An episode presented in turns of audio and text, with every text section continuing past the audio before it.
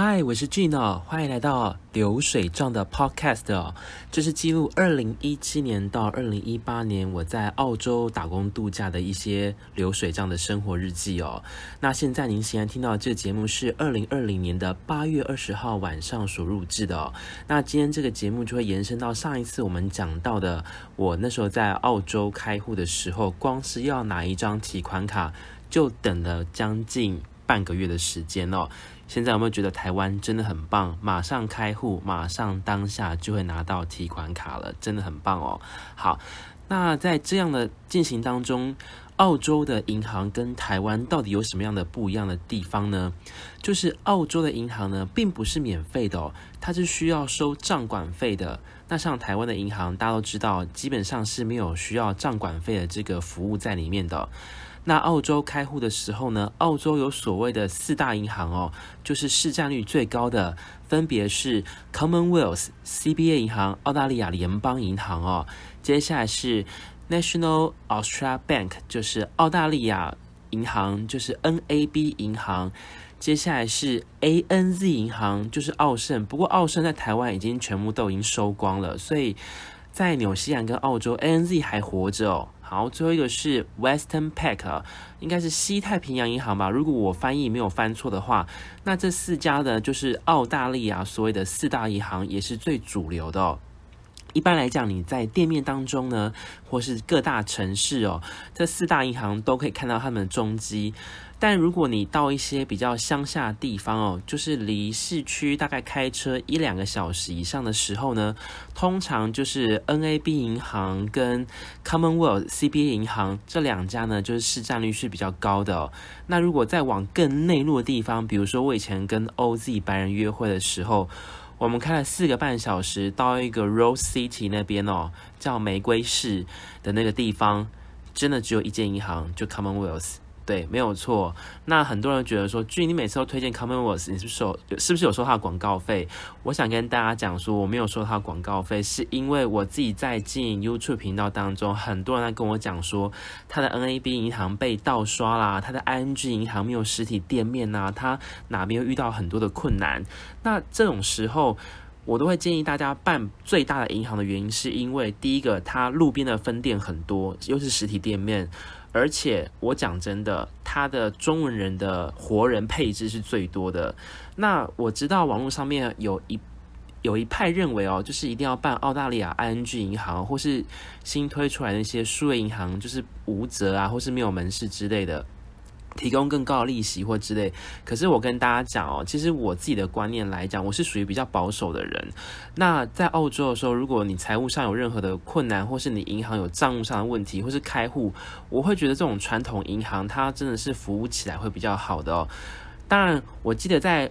更早年的时代，像二零五跟二零一四，大家会狂推 ING 的时候，是因为那个年代就是说，哦，你用我的这个推荐折扣呢，那你就可以获得五十块澳币或是一百块澳币这些。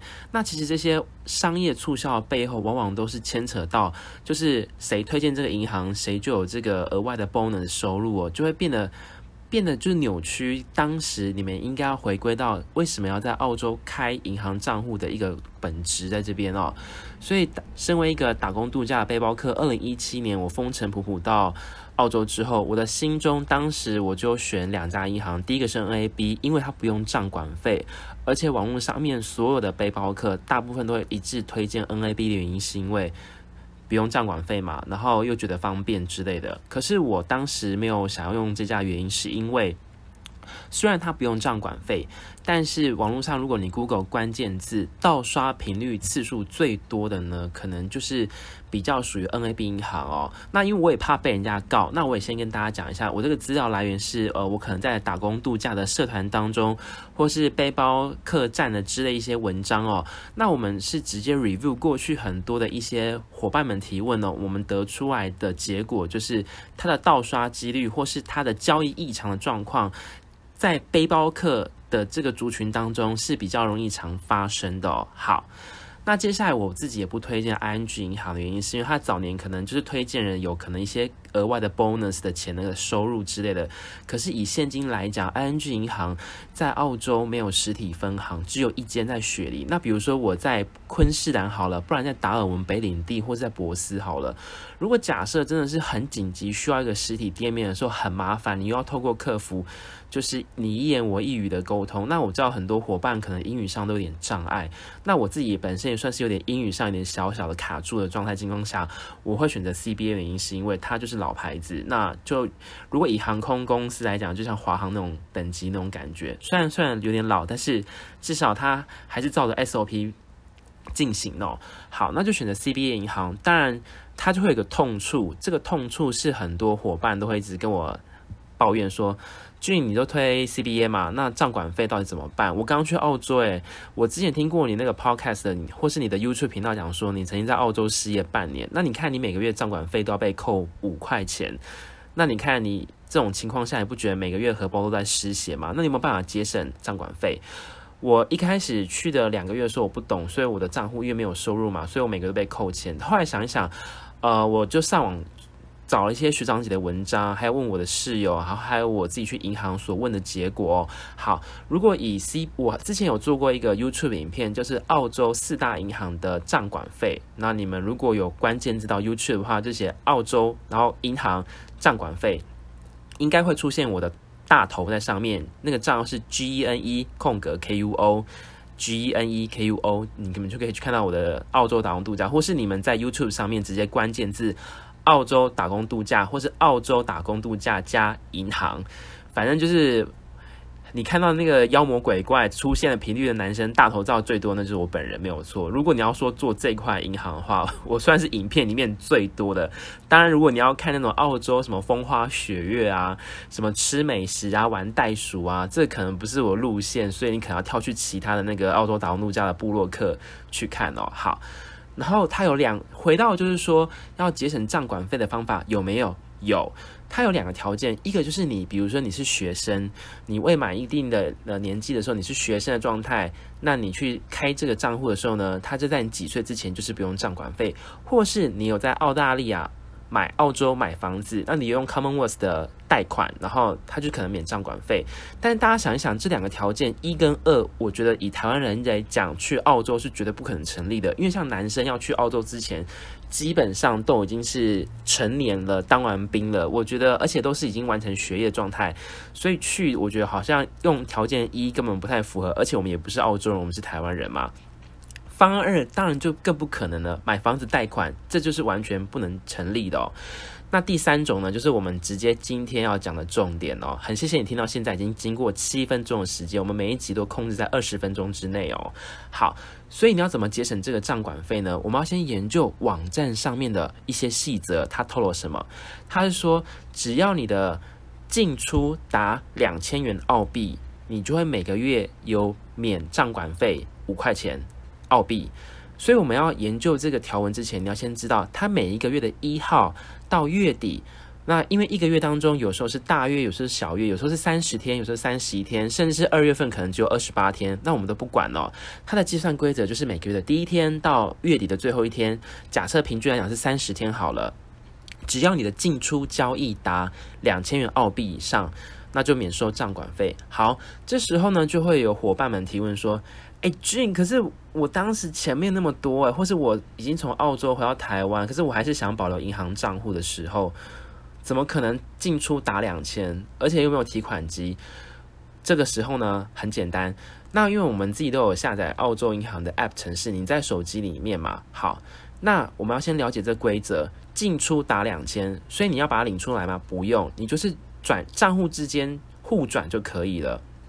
在早年的做法呢，二零一七，我甚至看到二零一五年的文章，他们是说你要开一个 CBA，然后再搭配一个 NAB 银行，然后 A 银行跟 B 银行之间呢两个互转，这样子两千块的进出交易额就是免账管费。可是当时我在二零一七年到一八年这段时间，甚至到现在，我接到写信网友给我朋友的一个伙伴，我跟他讲这个方法到现在还是可以用，就是。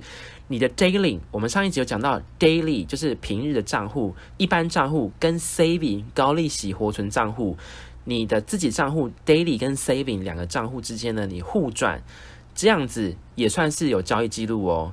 所以我来讲，以我本身来讲好了，我当时假设我的账户里面只剩一千块，那我只要 daily 礼拜一的时候转到 saving，这样进去就一千块。然后呢，过一天二十四小时之后呢，我再从把 saving 转到 daily，这样子进出就一来一往，是不是两一千进一次一千，出去也一千，一来一往就刚好是两千。可是，在整个交易过程当中呢，你的澳币并没有。花掉嘛，你只是进行两个账户之间的乾坤大挪移，就像是很多呃公务员什么就是贪渎之类的，然后五鬼搬运财神法类似这种方法。但是我们用另外的方式来讲，其实这个做法是完全是符合澳大利亚 Commonwealth 里面自己的。连他的说明哦，所以我们并不是说有违法，而是照他的网页上面照着他的要求，我们是进出打两千。可是因为我自己的英文不是很好的情况下，我虽然用了 Google 翻译，或是把他的网站的条文内容去详细又看了一遍，所以我觉得进出这一千还是怕有时候过不了，因为我认为它是等于小于或者等于大于我我不知道，所以我当时的做法是，比如说我账户里面有。这个要进出打两千嘛，可是我觉得这样好烦啊。那所以呢，我就初一十五的时候有没有？我就是澳币的五百零一，然后星期一转，星期二再转回来，再转出去，再转回来。那连续四天呢，就是一进一出，因为五百零一乘以四次，刚好就是呃。五百零一的交易记录转四次嘛，这样是不是两千零四块的交易总额？可是其实你账户的钱并没有增加或减少，只是一个金钱上的流动而已。好，那又会说，安俊武会转一千零一转两次可不可以？那就是两千零二。我说可以，没有关系，反正你们在澳洲所有的银行里面，你们不想要被收这个账管费，记得每一个月的一号到最后一天，你们这三十天当中的这个交易记录呢，就是你的平日的一般账户跟你的高利息账户，你两个之间自己互转，达到两千元澳币以上就可以不用收五块钱的账管费了。我觉得其实这个功能真的还蛮棒的，因为我到后期才知道说，哦，原来是要收账管费。可是其实很多人觉得说，为什么台湾银行不能收账管费？其实我我在想说，台湾有没有有一天也会说，哦，那你这个。账户开着啊，你都没有去动来收账管费。但是如果银行如果有收账管费，然后提供了更好的服务的话，我觉得我是可以接受的，因为毕竟银行也要活嘛。管理这些账户呢，这些卡片的成本呢，银提款机的成本都需要嘛。可是我觉得台湾是全世界最棒的地方，原因是在于我们的银行真的是太棒了，完全是免账管费。就算你今天银行里面存一块，你也不用收费，反正就放在那边放一辈子 也没有关系。可是澳洲不一样哦，你只要有开户，你就是要有交易进出活动。那你如果一直没有活动，它就会把你列为就是禁止户。应该不是说禁止户，他就会一直扣账管费。那有人可能就是只剩个五十块澳币在澳洲里面，然后一直扣扣扣。